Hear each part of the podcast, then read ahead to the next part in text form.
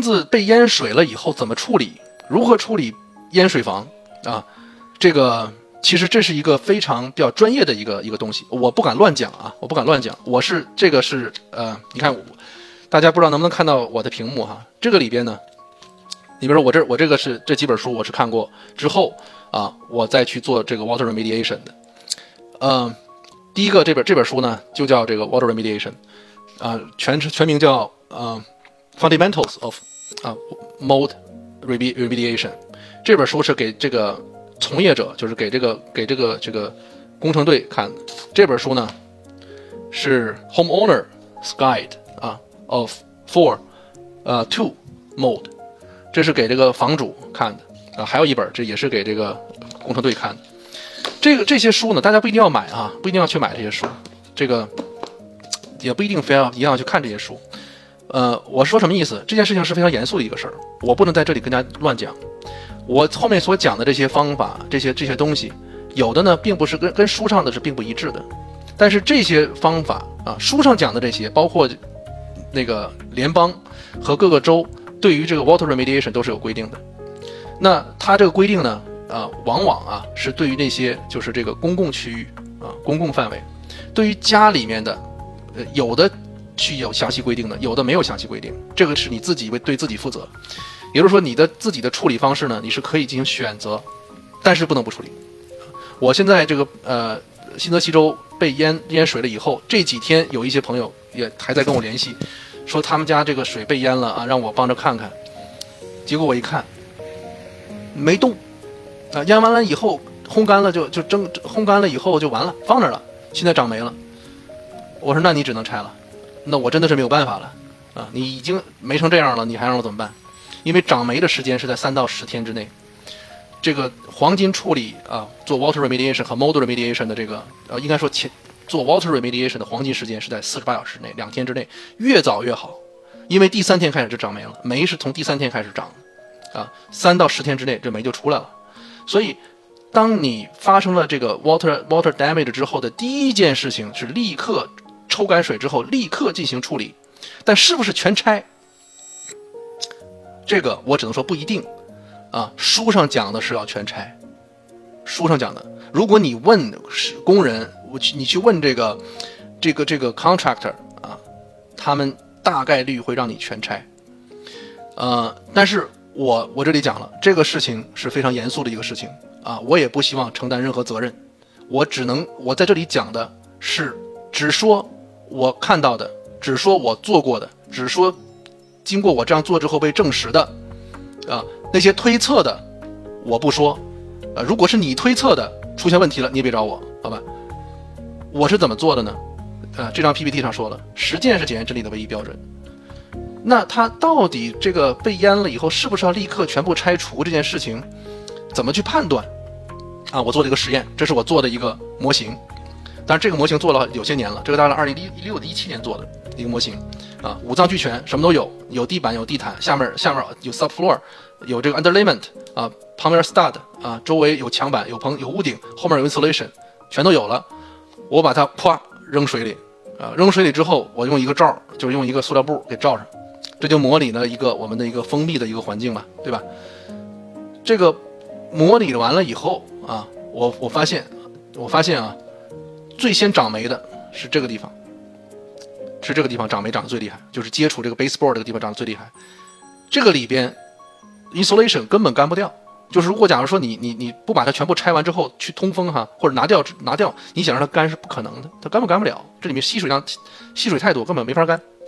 地毯基本上就废了啊，很难这个就是把它给弄干净，除非你立刻清、立刻吹干，啊，所以淹水之后呢，我我经过这次实验，我得出的结论啊，我告诉大家，这是我经过这次实验我得出的结论，不是我听说，是我经过这个实验得出的结论。做防水的，就是被水淹之后啊，一个大概处理是这样的，首先我们看一看。你淹的水是什么水？是清水、灰水还是黑水？清水就是我们前面讲的，包括空调冷凝水都算清水啊。这个水里面没有什么脏东西。灰水、黑水啊，这个基本上就是外面进来的水和这个 sewer backup 的水，这个里边就可能含有了大量可能导致未来霉菌的东西了。如果是你的这个水，比如说这次 flooding 啊之后，然后这个呃或者是下雨下大了，即使不是外面的 flooding 进来，是你这个 sewer backup 了啊，这个这个发生的这个水淹事件之后啊，你需要采取的方式和你要认识到它的这个严重性是要进行区分清楚的。就是说清水啊，它的这个产生酶不是说不能酶了啊，我大家可以可以看到一个后面的一个案例，我翻我先翻到后面看一下。呃，不是说清水就不能霉。我现在给大家看一个清水霉掉的。啊，哎，对不起，这个有有点靠后了。哎，这个，这个就是清水没掉的。什么东西？什么清水呢？空调冷凝水。空调冷凝水漏下来以后，我们把它可以把它认为是清水。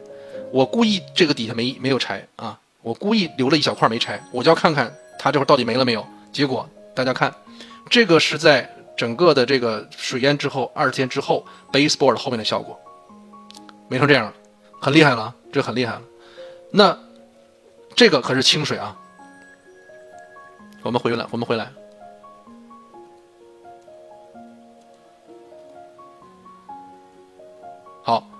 流程上面啊，这几种水被淹了以后啊，黑灰水、黑水是最严重的。就比如这次我的 flooding，我被 flooding 之后。这个这个淹了以后，我第一时间，我大概有几天的时间，有有三四天的时间，基本每天只睡三四个小时。我除了抽干水之后，我再去每一个房子去做。当然这个时候我只做我自己的房子了。别人打电话给我说啊，你来帮我弄一下，这这个活我是一个都不接了。那处理这个这个房子的时候，我第一件事情是，啊，如果它淹的不是特别高啊，我是拆掉地脚线。大家看这个中间这个这个这个地这个图哈，后面我会详细讲。那去判断这个房子被淹的情况的时候，千万不要用手摸，没有用啊，没有用，因为你用手摸，除非是你一摸它已经墙都软了，彻底湿了，一一按就一个坑，甚至一个洞都进去了，那这个就都想都不要想，肯定立全部移除了，哪儿哪儿湿移哪儿。但是关键是，你在用手摸干的地方，或者看不见任何迹象地方，它可能也是 water damage 的，所以呢。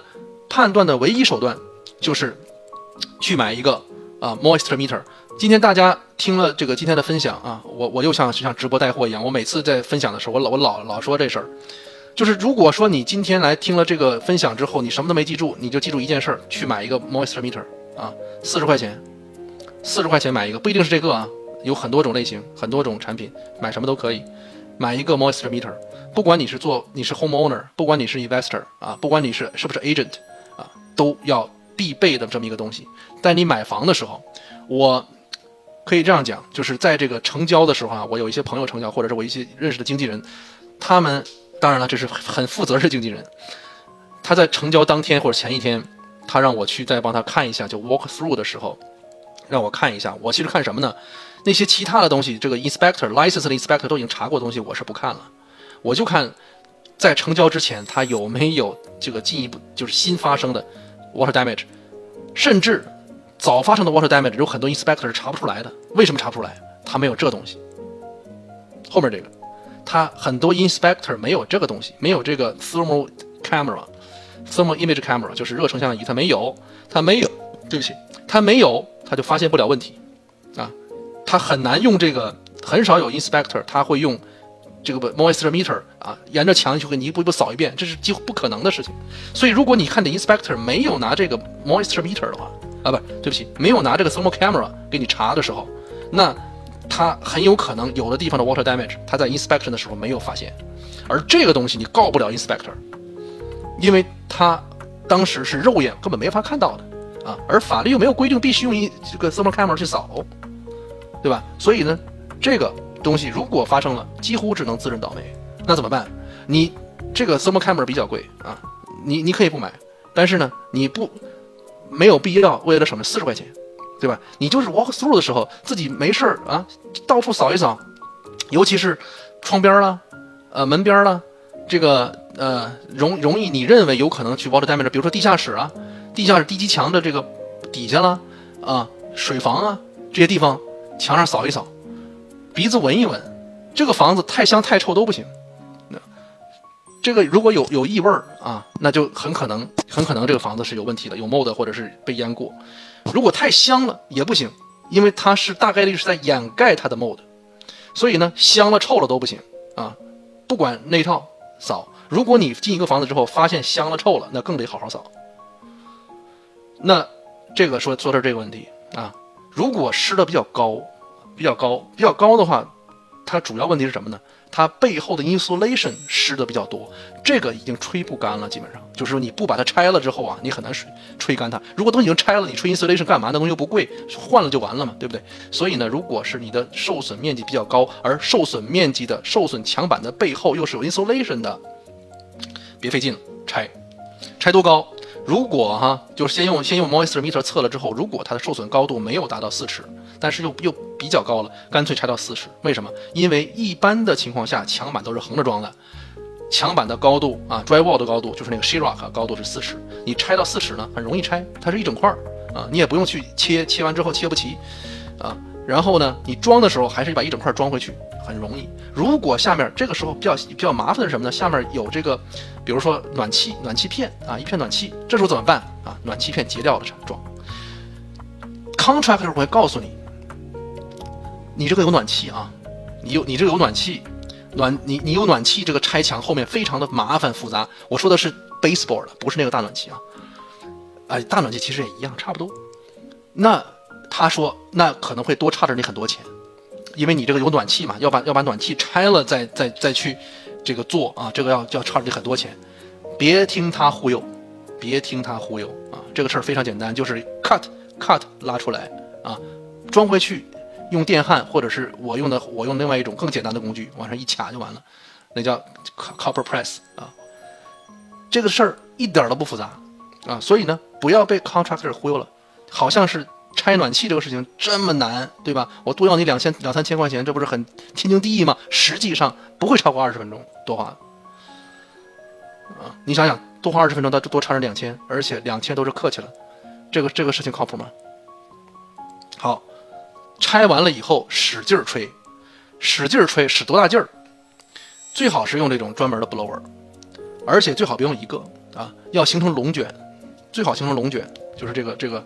空气流动起来，因为你你向一个方向吹呢，这个这个气撞到一个墙上，力就被卸掉了，再往那儿啊，它这个力量就会减弱了。即使你用比较大功率的啊，它这个力量也被减弱了。但假如你用三个，你想想，假如用三个串联在一起，它就会形成龙卷效果，它这个干的速度会快很多。当然了，你你你如果没有提前准备好的话，呃，当这个发生 flooding 之后，你也买不着。然后下一个检测观察。所以这个东西是我我这这个要讲就讲了一个重点，就是我前面说的对不对？你做的对不对？实践是检验真理的唯一标准。你最后做完了以后，等它彻底干了的时候，到底没了没有？到底看到的有没有未来没的可能性？观察啊，这个时候如果它证明已经彻底干了，然后你用 moisture meter 测完了以后，它的它的这个湿度值啊已经降得非常低了，这个时候。它仍然没有任何迹象表明它会长霉，那我我不是我们，我就相信它不会长霉了，我就把它装回去了。书上不是这样讲的啊，我再强调一遍，书是不是这样讲的？但是我更相信啊我的眼睛、我的判断和常识，好吧？这个时候，这个只能是自己对对自己负责了。我再说一遍，如果你你我说的这个方法啊，你做了之后最后没了，你别找我。好，案例分析。这个事情我上次这个在九月初的时候呢，一个分享上讲过了啊。可能如果上听过上次这个分享的呃朋友已经听过这个了，我这个就简略的讲。这是个什么事情？就是我的一个客户啊，他的房子这个刚买了房子，很快啊就被水淹了。被水淹了以后，他找我过去啊帮他去修。开始以为是锅炉坏了，我去修锅炉，锅炉发现没事儿啊。最后发现哎，整个这个这个下面这一层啊。这个大家看到这个 thermal camera 扫出来的这个 damage 的情况，呃，它是应该是这个水管爆了，水管爆了，我就去查水管，最后查到了之后把它修好了。然后问题是什么呢？找保险公司啊去赔付的时候，这个时候就碰到了很多问题了。因为你想，你刚买了，这刚买保险，刚买保险，你这房子就淹了，就是你你这个房子刚成交啊，你这房子就淹了，而且呢，打开之后。这个它的这个被淹的情况啊，我后面还有一张图，大家看，这个被淹的，你看，你能就是如如果说让你相信他这个是十天发生的事情，你信吗？对吧？那保险公司他也不信啊，他说你你这十天之内能干成这样，对吧？啊，那最后怎么拿到了赔偿？最后他是全额拿到赔偿了，怎么拿到赔偿的呢？那实际上就是我用了这个 thermal camera 的这个这个原理，我跟保险公司的 adjuster 他打电话给我，因为他开始的时候就提了提了很多问题，包括跟房主，我跟房主之前我也跟他讲了，我说呢这个保险很难拿到啊，因为这个你这个是早漏的嫌疑太大，但是你如果想拿到的话，就必须要把逻辑前后搞清楚。我们不撒，我不能，我作为一个这个从业人员，我不能教你撒谎，但是真话怎么讲？怎么去把真话把它讲真了啊？因为很多时候真话被讲假了，我们怎么用逻辑清楚的方式把一个真话讲真了，最后让人相信我们？这个是要提前想一下的。所以我我跟房主就把这个事情过了一遍啊，过了一遍之后，最后落在什么上面？这个我说剩下的东西他找我的时候，我我就我就可以说了。他最后找我的时候呢，我就跟这个 Juster 讲，我说你看一下我的这个 thermal camera 上面显示的东西。这个红色是热水，啊，上面的蓝深蓝色 water damage 是 water damage 部分，那是冷的，但是下面这个部分是热的，这么大面积的热水，你能难道不相信它是刚发生的吗？你觉得这个热水它多久会变凉，对吧？这个的这个道理很简单，跟 adjuster 讲，我说现在发生的这个这个水淹啊，这么多水出来。我说，我说，我理有理由相信，我只我还是我跟他讲，我说只说我我看到的啊，我不说我的推测，我看到这么多热水在这儿，而且温度在那显示着呢，是一个很比较高温度的热水。那这个至少在我当时看到的，这个是刚刚发生的漏水事故。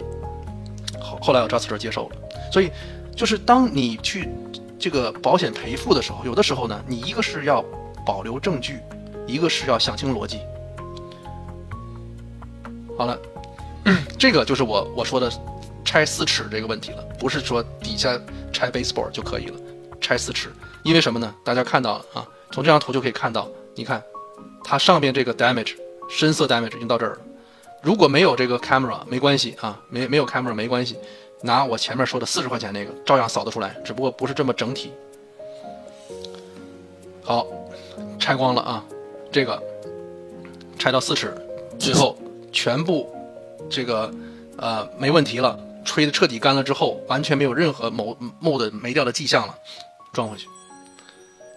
好，这个还没弄完呢，啊，这个还没装完呢，所以呢，我现在没有装完的照片，还没装完呢，还在装。这个漏水是什么什么导致的呢？管道沙眼。当然，这个图不是，这不是这个这个房子图哈，这是我自己家的一个图，我自己的房子照样，就是我自己正在住这个房子，管道沙眼漏漏下来了，打开一看，以后你看里面。整个这个最后最后一张图上面有一个洞，里边这个修成这样了啊，这是沙眼出现了。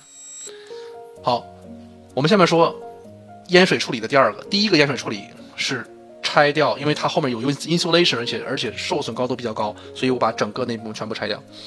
为什么那个呃，大家看到啊？为什么可能有有有的人是不是有疑问？为什么这堵墙没拆呢？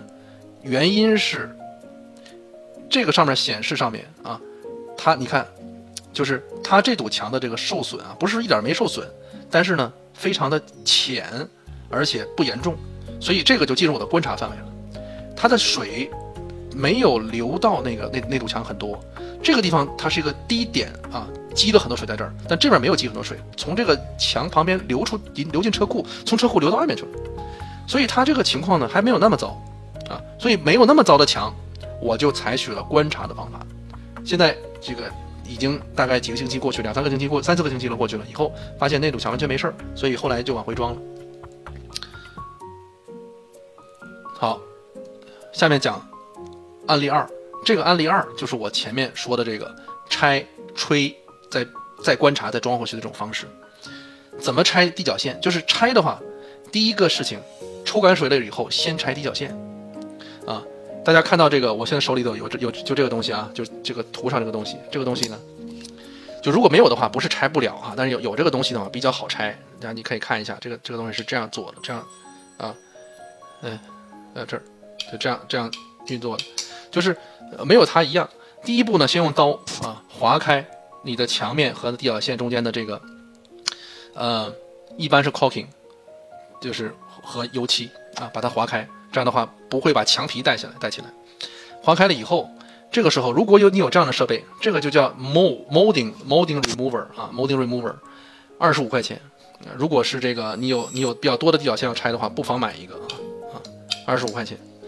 DIY 的话，你总比请人便宜多了。然后呢，有了它以后呢，如不管有没有它啊，就一个道理。如果没有它的话，你买一个类似这样的一个弯的啊，一个这个那个七八块钱就可以买一个那个就是小撬棍儿啊，小撬棍儿。小撬棍儿的问题是什么呢？你后面得垫一下，它这个就是给你垫好了，等于是用用这个方式给你弄好了。直接一撬就可以了。如果你用小撬棍的话，后面你得垫好了，用木板或者什么垫好了以后，你再撬，减少它的压强。否则呢，你想想这个墙呢，它已经有可能受损了，同时你再去压它，那还能好吗？那墙还能要吗？你就直接锤掉算了。所以呢，这样拆掉了以后，拆开了 以后，测它的这个下面的湿度。这个湿度啊，实际上是我后面的湿度了啊。这个是这已经吹干了，中间我又回来观察的这个时候的湿度了。最开始这个湿度是爆表的，然后左边这张图呢是用我用那个 thermal camera 去扫它的下面的一个受损面积、受损高度。这个房子呢是我的一个这个呃投资房，呃，当时这个房子啊，反正有有很多故事啊，现在没有没有时间展开讲。然后这个房子这个我不想重新去做它，所以呢我就用了我这样的方法。因为它受损的高度并不高，但是问题是呢，它的这个存在的一些墙面，它的大家看哈，它的这个这里边是有 insulation 的，insulation 也湿了，这种情况下怎么办啊？我这个是今天要讲的关键，就这这在这儿要讲的关键，测完湿度以后啊，开始处理，就是打了个洞啊，打洞，打洞之后，像到这边它湿的太厉害了。打一个小洞不够了，所以我把它打了三个洞之后，用这个刀一割，割完了以后怎么弄呢？大家在这儿的时候一定要注意一点啊，我们在这个墙的结构后边，每隔十六寸后面是一个，是两个 stud，啊，就是这个墙的后面的这个梁啊，竖的梁 stud。所以呢，你 stud 你往里吹的时候，你只能从这个 stud 吹到这个 stud 中间，你很少有气呀，有这个空气能够吹到另外一边去，所以你得挪。这一个 stud 一个 stud 这样去吹啊，那在这儿的时候，我就是跟房客说了啊，房客非常愿意配合我啊，因为他比较相信我。我说呢，你就是这个每半天啊，你你就这个把，因为我给他了几个这个这个 blower，哎，我说你这个换一个地儿，我都给你打开了嘛，换一个地儿，凡是这个像有 insulation 受损的，我全部这样打开，像没有这种 insulation 受损的，我就是。这样打开就是这个洞就可以了。有因次类是受损的，我把这样打开，然后呢，从这儿吹，从另外一口出来，这样的话，它空气形成就流动了嘛，流通了就流通出来了。然后我说你每半天换一个行不行？他说他可以帮我换。一个星期以后啊，哦，对不起，第三张图，打开了以后，手伸进去看看有没有 insulation，insulation 湿了没有？是用这种这种方法判断的。就打开以后手伸进去看看啊，有没有？一摸就摸出来了。然后一个星期以后。我再来看老师，老师啊，不好意思，呃，大家说你的两个屏幕电脑就是把那个 PPT 放的大一点，现在是把 PPT 放的大一点，现在好像是您自己，呃，就是您自己是在一个主屏幕上，哦，是吗？啊啊，有人是这样反馈的，我看的是可以，你看一下，没事就没事。哦，好好好，那就行，好嘞，好嘞。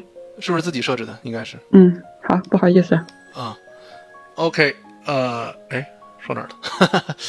那个，说到呃这儿啊，一星期以后，大家看，降到八点六了，对吧？然后其他这个地方呢，都已经降下来，降到七和八了。这个房间因为它是这个呃，就是半地下啊，所以呢，它本身湿度就比较高。其他地方也是七和八，所以说它整个这个受损的这个这个范围区域区域的这个呃。整个的这个湿度值啊，已经回归正常了。我掏出来原来摸的湿的这样的 insulation，完全是干的，没有任何 mold 迹象。再往上去摸呢，也就是因为这里面我打开多了嘛，手往上伸一伸，也完全是干的，没有任何湿的迹象。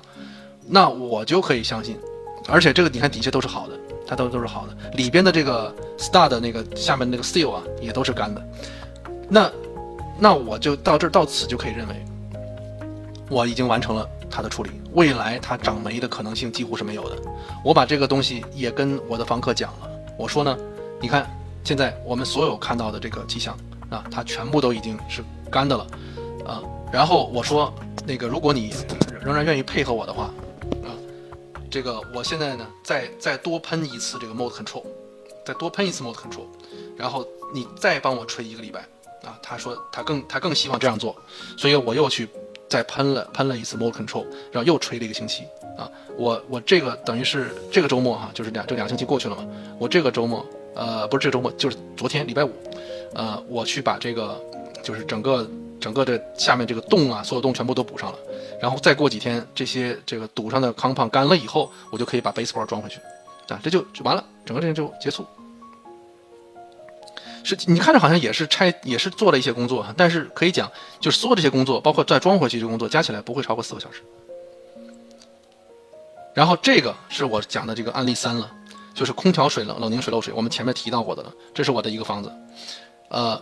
我我跟大家讲了，这是我故意留出来的啊，就是故意这块这块地方我没有把它给移除，就是有这么一块没有移除。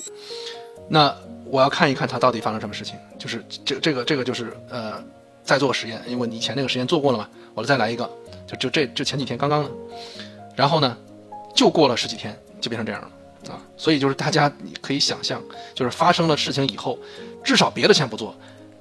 第一，第一个就是先用你的 moisture meter 测你的 damage 的范围。第二个，先把 baseboard 移除，别的先别讲，先把这事做了。移除了以后，先钻窟窿，手伸进去摸一摸情况。把这些都做了以后，我们再去看后面怎么办。好，这个就是后来后面我要处理的一个处理的过程了。通过这个过程呢，我希望大家就是这个可以说，呃，这这有一点 DIY 的内容在里边。就是你看啊，这个上面这么大窟窿，这个大窟窿。这这这一个大窟窿，然后你看这块呢，其实也受损了，我并没有移除。大家看啊，我这这受损了，并没有移除。嗯，底下这个为什么移除了呢？因为底下这个受损的这个比较厉害，这儿也受损了，但是不是那么严重啊。我就把表面的已经 peel 的这个已经抛起来的这个这个呃墙皮呃给它铲掉了，然后呢，这个并没有把板子敲掉。然后啊，大家看，就是可能大家去会碰到一个问题。那么大的灰板，对吧？这个灰板 drywall sheetrock 那么大，我怎么运回来？我没有 truck，对吧？啊，你有 SUV 就够了啊，因为你量好尺寸以后，在它 Home Depot 当场切。你看我这个也没有也没有开 truck，我就用我的自己的 SUV。但是 SUV 平时自己是家里用了怎么办呢？别弄脏了啊！我用那个塑料布啊，就是 paint 的大塑料布给它一包，包好了以后 tape 上，就完全密封了包装之后往车里一塞，啊，这样这样是完全没有问题的，也不会把车弄脏。怎么切？这 drywall 怎么切？这也是一个小技巧，就切一面儿啊，切一面儿。同时，如果假如说你 drywall 呢，这个是一整张的，以后要一整张用也行。你先把它中间切开以后啊，切一面那边别弄，别给弄断，折完了以后回来再给展开，照样可以用。呃，所以这个方法呢，就可以让你自己的 SUV 可以去运大块的这个 drywall 了。呃，下面大家看底下我这个几个东西啊，tape 这个没什么说的啊。当你在呃两块这个。装 drywall 交界的地方要用 tape 在 tape 上，下面这两 compound 后面我会有有专门的讲这个东西。你看这两桶不同的 compound，啊为什么要用不同的 compound 呢？然后这个做呃做这个灰板啊，把这个 drywall 钉上去以后，啊碰到什么问题了呢？碰到这个我虽然这个墙板我虽然这个 drywall 选的是跟原来一样一样厚度的，大家记住 drywall 厚度不一样，常见的就是有呃三个到四种不同的厚度。所以你别弄错了，实在不行拿一块这个 sample 到店里买一样的。你这个有的时候墙面做不好，最主要的问题就是当你把 drywall 拧回去的时候，这个接缝的地方不平。如果不平怎么办？啊，别着急，把这 drywall 先拿下来，里头呢先去在低的地方先去往上面啊弄弄那个小木条啊，或者是呃就是哪哪怕是这个就是叫什么呃纸板啊啊。用钉子钉在里面去，把它给弄齐了以后，弄平了以后，就是相当于找平了以后，再把拽包钉回去，一定要平，否则在你后面做康胖的时候，就是在复复原的时候会有很大的麻烦啊，而且你可能要多做一到两次才能够做做完。为什么？因为康胖会收缩。好，这个就是我做完了啊，我做完了之后，这个这个是我完工之后的一个情况。这个里面呢，看着都很 perfect，但有一个问题，这是我当时没有去做好的，就是这看这个地方有一个印儿，是吧？这个有印儿，为什么有印儿呢？是因为它过水了以后啊，膨胀了。膨胀了呢，虽然我用去霉处理啊，包括防霉处理都已经处理完了以后，但是它还是膨胀了。我没有呢，稍微切掉一块，我就又给装回去了。但是就装上之后，我发现，因为这个你，我想一个人举起来这个东西挺麻烦，我就没有再去弄那么 perfect，就把它再夹下来之后再把那一块切掉。其实这个呢，我应该想到的啊，当时是没有没有做，所以这个你看做完之后呢，这有一点不太好，就是有点有一个多出来一块。但是房客嘛，他我把它复原成这样，他已经觉得非常不可思议了。啊，这个里面还涉及到一个问题呢，就是 match color 啊，这个就是这个康胖回来讲啊，match color。就是大家一看看我这个这个，呃，这个案例上面，最后我并没有把整面墙都刷，并没有刷整面墙，我只是哪坏哪哪坏刷哪了。大家看到，我这这儿是这儿坏了吗？这面都没刷，都没刷，这面都没刷，整个都别都没刷，我只刷了就这部分，那这儿都没刷，啊，我就是拿着 sample 去 match color，match 上了，并不一定呢，color 一定会 match 得上，但是一般的规律是什么呢？颜色特别浅的反而难 match。就是颜色稍微深一点了，反而容易 match。嗯，好，这个就是我们前面说的 compound。compound 在选的时候，你就看到有有的时候，这些工人师傅来做做墙、做屋顶啊、做什么的，哎，这个这个他做的怎么就比自己好呢？其实这个选什么的康胖啊，这个是很重要的一个一个呃一个技术细节。多数人呢，可能在最开始都会很发懵啊，一到了这个 Home Depot、Lowe's 啊。这些店里面，到它里边之后，看到它墙上的，呃，这个这个货架上摆的这些康胖就懵了，到底买什么呀？好像是 all purpose 的比较好，对吧？什么都能干嘛？意思是，还有这个，大家看这个这个紫桶呢，我前面这种呢是这个浅绿桶的啊，你看浅绿桶的，深绿浅绿，还有这个紫桶的，还有这个蓝桶的啊，这还是桶装的，另外还有这种袋儿装的，什么区别？我在这里大家跟讲讲一下，大家可能就应该能听清楚了。袋儿装这些上面一般写着数字啊，二十四十五，这是四十五一般是最常用的，还有九十的，还有五的，啊，这些东西呢，它实际上都是这类的 compound，全叫 setting compound，或者叫 quick，就是它实际上叫做 quick setting compound，所谓的就是干的比较快，干的相对比较快一些，不仅仅是干得快的问题，如果只是干得快的问题的话，那还是还是就实际上没什么区别了，它只主要是它的收缩率比较低，就是它不怎么收缩。我们做完了康胖以后，很多时候呢，就是补一次发现还不行，有的时候还得补两次啊，因为你补第二次是发现又又收缩了啊，有完没完了？就是这个可能是一般的 D D I Y er 就开始做的强的时候，就会有这样的体会哈，有完没完哈，对不对？有完没完了？做一次又又又线又低了一点，做一次又低了一点啊，所以这个时候呢，一些专业的师傅啊，他们一般会选择这种，就是这个。Easy Sand 说，就这这种这种 mud 啊，他这个这他们很多很多工人他叫 mud 啊，他不叫 compound，他叫 mud。然后呢，他用这种东西啊，我们个人也可以用，但是为什么我前面那个没用呢？啊，因为这个这灰啊，在在那个货的时候啊，我就是因为他那是个是一个那个是一个小区，我又不好在外面货，我在家里货，在他屋里货到处都是灰，所以我就买了这个呃桶装的。然后桶装的也不是不行啊，你看我这个呢，就是因为当你处理的比较平了以后，就是当它这个处理平了以后，它本身就是需要去就是打磨的很少，而且你用的这个腻子啊，这个康胖啊很少量很少很薄就够了。这个时候呢，它收缩一点也没关系。说的收缩多有问题的是，就是你本着本身这个它的墙面 gap 之这个墙板和墙板之间啊，因为你没把它找平，它比有比较大的距离，比较厚。所以它就收缩的是会非常呃非常的明显，所以这个时候你就需要这个最好是用这个啊，而且它除了收缩之外，就是这个 quick setting compound 它还会比较粘性比较好啊。当然在这些所里面，这个猫猫 all purpose compound 它的粘性是最好的。所以假如说你是往上粘 tape，那你要用这种。就如果你用桶装的话，你要用 purpose。如果是呃，你看这就是为什么我买两种了啊，我买两种，但因为我别的项目还要用，所以我买两大桶。然后这个你看我装 tape 的时候，我用了这个深色桶的。当 tape 装完了以后，我用了这个 lightweight，这什么意思呢？你你打开一看就明白了，lightweight 就跟奶油一样啊，它非常好操作。然后呢，我又用这种工具啊，就是这种工具啊，这种工具呢，它处理这种奶油一样的这种 lightweight 的这个这个 compound，那简直就是像太快啊，非常非常快。大家不是一定要买这样的东西，但是如果假如说你在 DIY 的时候，呃，或者你看到别人拿的时候，你不知道不要不知道它干什么用的，就是说你有大量的面积、大面积的这个 drywall 需要去处理的时候，啊，你你自己如果 DIY 啊，DIY 之后，哎呀，你说这么大面积的墙都需要去弄坑碰那个别人给你来报个价。报完价之后，你觉得，哎呀，这个价很很实很实在啊，对吧？这个墙这么难做，这么大面积需要做，报这个价一点都不贵啊。但是你不知道，这些专业做墙的人，包包括我也有这么一套，才有这玩意儿。这玩意儿如果再配上那些这个 lightweight 的 compound 的话，什么效果？你想一个奶油啊，在一这个弄墙上以后，用这么大宽的这样的刀去刮，一刮就是等于是一米长啊，就刮完了，从底下到上一下完事儿，又一米完事儿。你你再大的墙能能够它撸几下的，对不对？所以这个东西的功呢没那么夸张啊。如果如果假如说是别人差着你比较多的钱的话，啊，你你是可以跟他去砍一砍的，因为你知道人家有人家有力气啊，不是跟我们普通的 DIY 的人一样会很很很这个呃辛苦的用那个小刮刀啊，即使宽的刮刀能有多宽，对吧？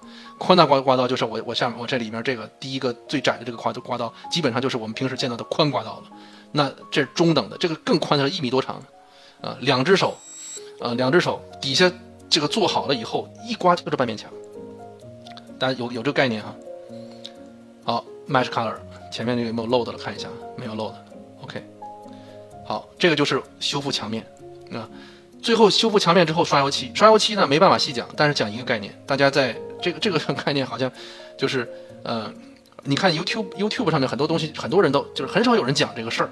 但是呢，它是非常容易容易犯错误，就是当你去买这个滚子的时候啊，你怎么挑，挑什么样的滚子啊？重点是这个东西叫 nap，就是它这个毛多厚。呃，你如果很，我们很多人其实不细看上面，上面都写的很清楚。你这个是 smooth，表面哈是 smooth，semi rough，啊 rough，它都写了。但是很多人因为不看，所以呢买的时候就蒙着买，哎，我挑贵的吧。啊，这个东西不是一分钱一分货啊，不是，你人家让你刷，比如说是四分之三 nap 这个是是刷那种比较粗糙表面的，你给他拿来刷你家墙，啊，最后你刷完之后，你说，哎呀，这个东西真的是还是，哎呀，听着容易做起来难呐，这个墙上刷好了还是挺不容易的，啊，怎么说我刷完了之后，就是看人家刷挺简单的呀，刷完之后就都很平啊，为什么我刷完之后都有印儿呢？为什么刷完积漆那么严重呢？哎。你选错滚子了。